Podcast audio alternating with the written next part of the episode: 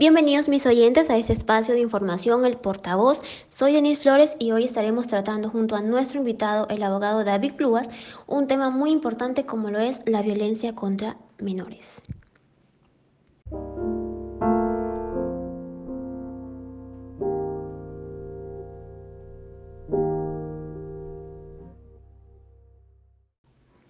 La violencia física, psicológica o sexual contra niñas, niños y adolescentes constituye una de las principales amenazas a su desarrollo integral y lastimosamente sigue estando presente en la sociedad, bajo preceptos que la normalizan, avalan y en muchos casos la dejan impune.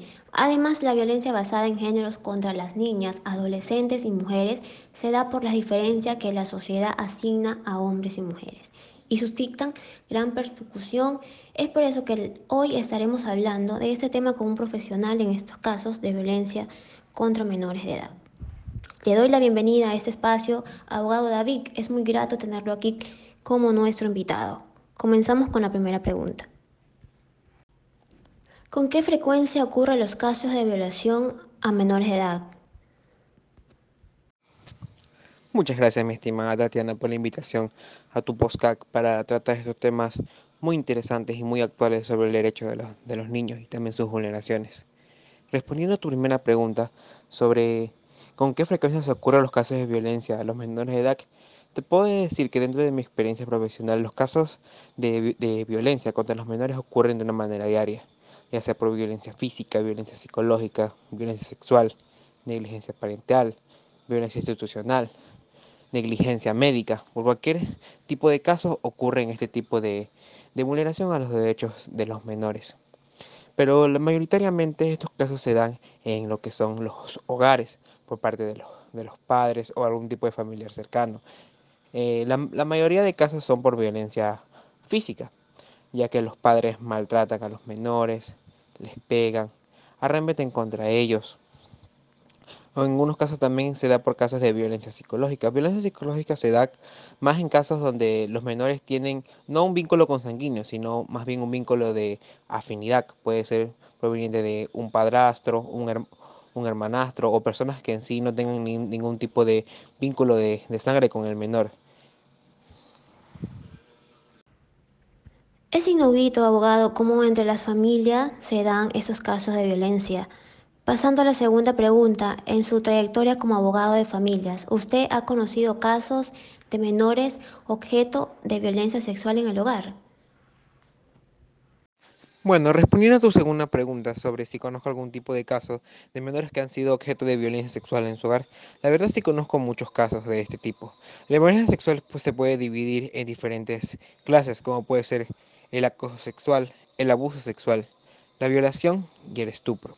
La mayoría de casos que en sí conozco son casos por abuso, abuso sexual, donde en sí a los menores se los incita a que realicen actos sexuales, pero sin que haya ningún tipo de, podría decir, penetración.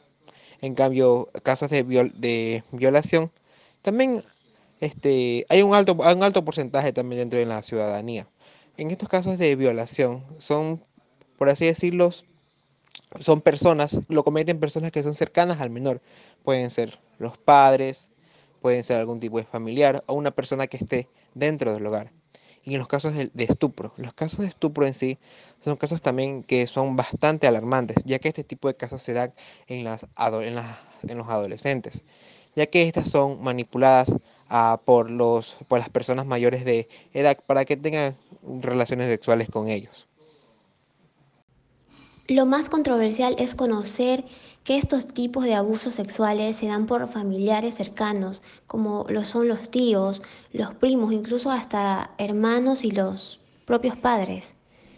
Por último, y para culminar con nuestro episodio, tenemos la última pregunta, ya que como sociedad debemos de conocer cuándo se están dando este tipo de casos en algún familiar o conocido. Existen las leyes que definan la disciplina física en la contraposición de abuso a menores, este abogado. No, mi estimada. Respondiendo a la tercera pregunta sobre si existen leyes que definan la disciplina física como un método de, crianza, puedo decir que actualmente en el Ecuador, ni, en las leyes internacionales, ni tampoco en los tratados internacionales sobre los menores de edad, no existe ningún tipo de, ley que establezca la disciplina física como un método de, crianza. Incluso en el Código de la Niñez y Adolescencia del Ecuador define cualquier tipo de maltrato físico a los, a los menores como un tipo de violencia física, la cual está prohibida y en sí es castigado con, con penas por la persona que lo ejerza. Pero aún así, este, el Código de la Niñez y Adolescencia en sí establece lo que son obligaciones de los, también de, los menores como también de los padres. Dentro de las obligaciones de los menores está el respeto y también la, consideración tanto de padre como, de como madre. También este mismo código establece cierto tipo de, de reglamentos y reglas internas que deben guiar a los menores, como por ejemplo deben ponerles este, tareas, tareas, tareas internas, hacerles cumplir con lo que serían sus tareas, hacerlos este, personas, personas de bien. Todos esos objetivos son los que cumple el Código de la Niñez y Adolescencia. Pero en sí, como tu pregunta decía, si ellos este, objetan a la disciplina a la, este, a la, este, cualquier tipo de método de disciplina física, no. Esto lo consideran como un tipo de maltrato hacia los menores. Esto ha sido todo en nuestro espacio, agradeciéndole a nuestro invitado por la entrevista brindada. Se despide de ustedes Flores, esperando volvernos a encontrar en otro episodio.